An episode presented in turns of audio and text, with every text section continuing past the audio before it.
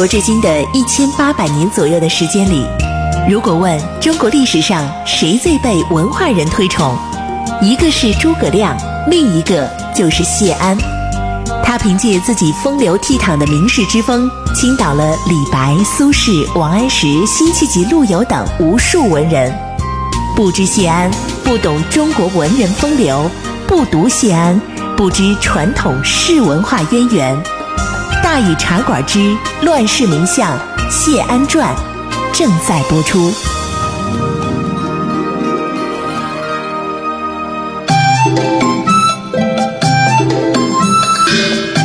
安世风流无奈何，欲将赤骥换青鹅。不辞便送东山去，临老何人与唱歌？今天呢，咱们继续给大伙儿说《乱世名相谢安传》。呃，昨天呢，咱们讲了谢安身边啊围绕的这些个女人们啊，有他嫂子，有他的夫人啊，都讲了一讲啊。那么从这些事情上，我们也确实了解了谢安的一些真性情啊。那么这里啊，还有一件事情呢。呃，也得跟大伙儿说一说，关于梁山伯和祝英台的故事。要朋友说了，这梁山伯和祝英台跟谢安有半毛钱关系啊？啊，这大伙儿都熟这个故事，对吧？一千多年来，那叫什么诗歌了、戏曲了，演绎无数，甚至还有什么动画了，还有著名的小提琴协奏曲《梁祝》，对吧？不过他们俩这个爱情故事为什么能够流传到今天呢？可能有的朋友就不是很熟悉了。这正是我们谢太傅的功劳。朋友说那跟谢安有什么关系？别着急，我慢慢讲啊。呃，梁祝的故事啊，就是发生在谢安那个时代。那个时候故事的情节呢是这样的，那是那个时候的故事情节啊。祝英台呢是上虞祝家的姑娘，女扮男装四处游学，和会稽的梁山伯呢成为了学友。后来呢，祝英台先回了家。第二年，梁山伯呢去拜访自己的这位年兄，哎，这才知道她是个女子。然后呢，就心有所动，于是就告诉父母说：“我呢想去求亲戚。”但这时候，祝英台呢却已经被嫁到马家去了。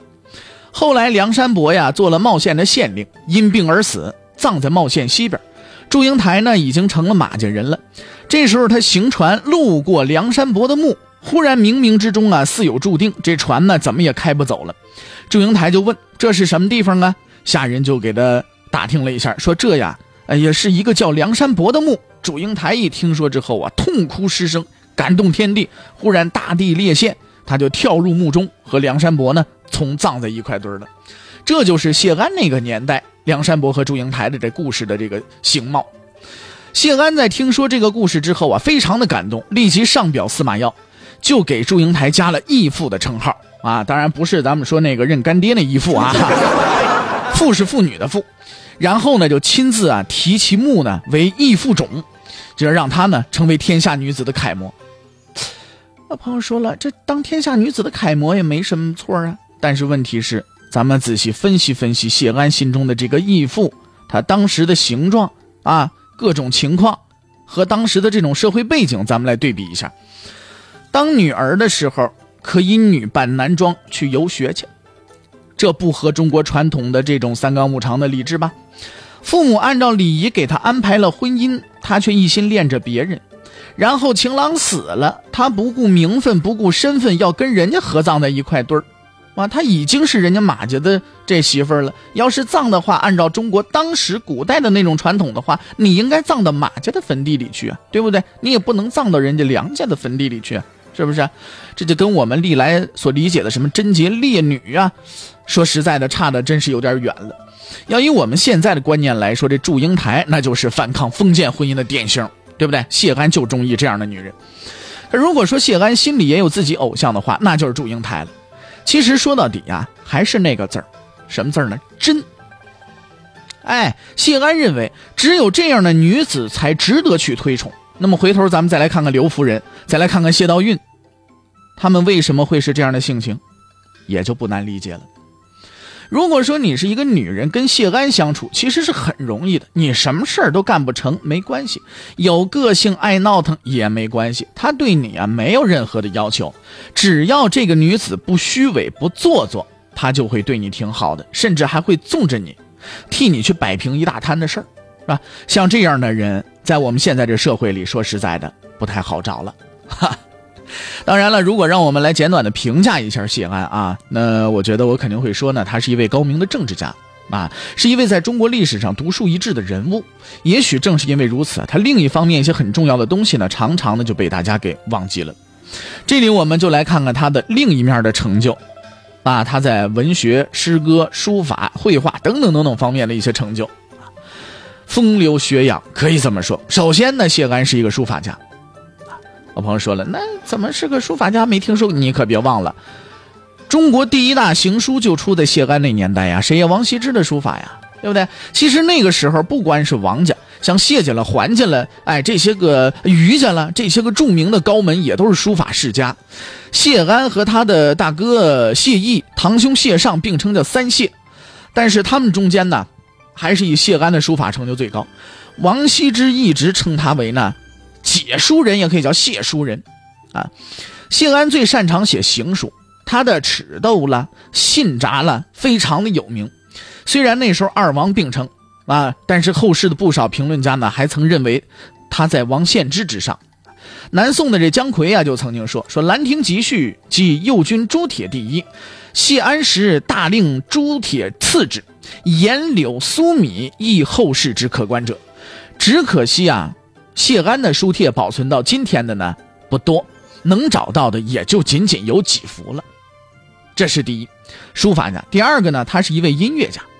谢安是一位非常有造诣的琴家。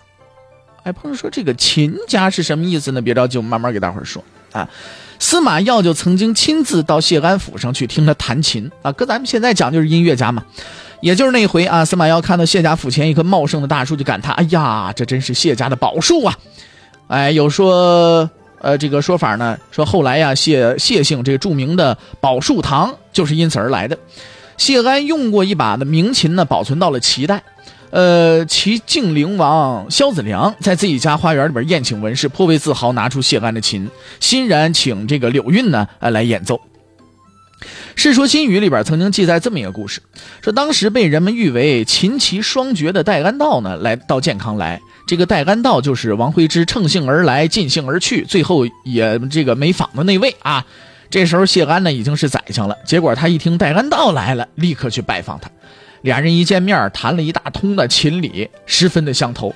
有人就说了：“说谢安小看人家戴安道了，因为那时候宰相会客是有规矩的，必须要先谈国家正经事儿，谈完之后才能说闲话。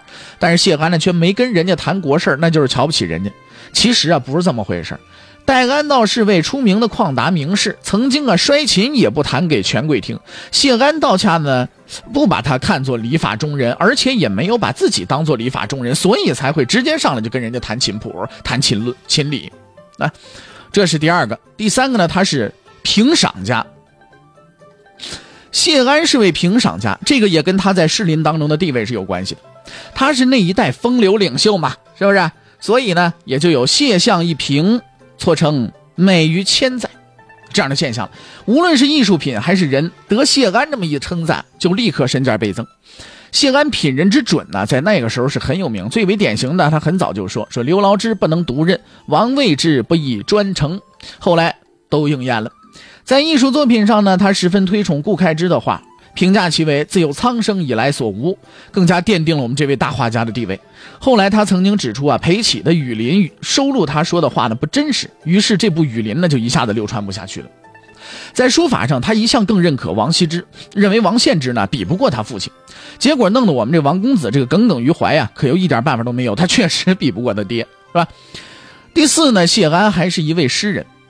毋庸置疑啊，谢安是一位诗人，只是他的风格更近于玄言，在诗歌的成就上呢，呃，他不比他的白望弟弟谢万。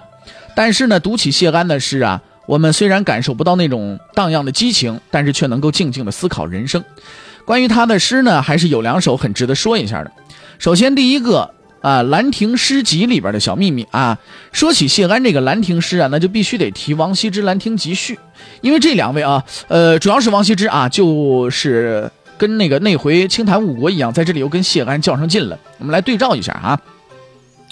呃，谢安《兰亭诗》是这么说的，是吧？我们就采其中的几句啊，说：“薄云罗阳景，微风一清杭。万树浑阴里，安复绝蓬商。王羲之《兰亭集序》里有这么一句：“故知以生死为虚诞，其彭殇为妄作。”啊，齐彭殇，人家谢安这边复绝啊，安复绝彭殇，他这边齐彭殇为妄作。你这不是跟人对着来吗？是吧？整个就针锋相对啊。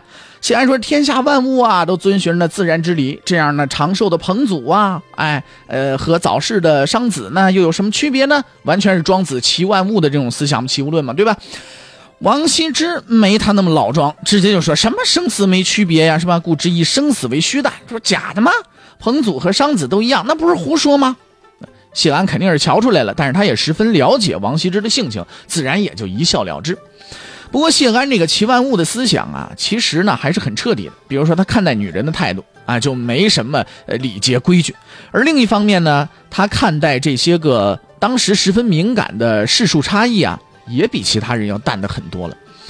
谢安的好友王胡之，这是王羲之的堂兄啊，在隐居的时候呢，家里挺穷。这时候门第低下的逃犯呢，正好啊任吴城县令，就派人呢给王胡之送了一船米。但是王胡之呢却不肯接受，他说了：“说我没有得吃的时候，自然会去找谢尚，就是谢安的堂兄哈，无需你逃犯的米。”弄得逃犯十分尴尬。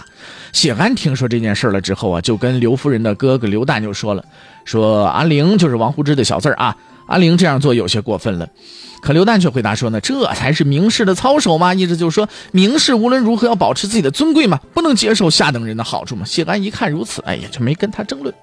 还有一回呢，是王献之的事儿，王献之来拜访谢安，正好呢，洗澡池也在做，按照理呢，王献之是客人，应该跟人家坐在一张榻上，是吧？但是王献之瞧不上洗澡池出身寒门，就不肯和他同坐。哎，于是乎呢，就走来走去，一直就不坐不坐下来。谢安看到这情形，就让王献之跟自己对坐，也没说什么。等到王献之走了之后呢，谢安就告诉我一直在一边瞧着的谢朗，就说：“你看，献之虽然清高超群，但这样矜持拘泥会损害他自然的天性的。”啊，那么咱们呢，这是说了谢安的一首诗啊，还有一首诗也很值得说。是吧？但是今天因为时间关系呢，我们就不给大伙儿说了，咱们放在明天的节目里继续给大伙儿介绍。看一下时间，马上是半点广告，广告之后呢是大禹茶馆之话说唐朝，广告之后，咱们再见。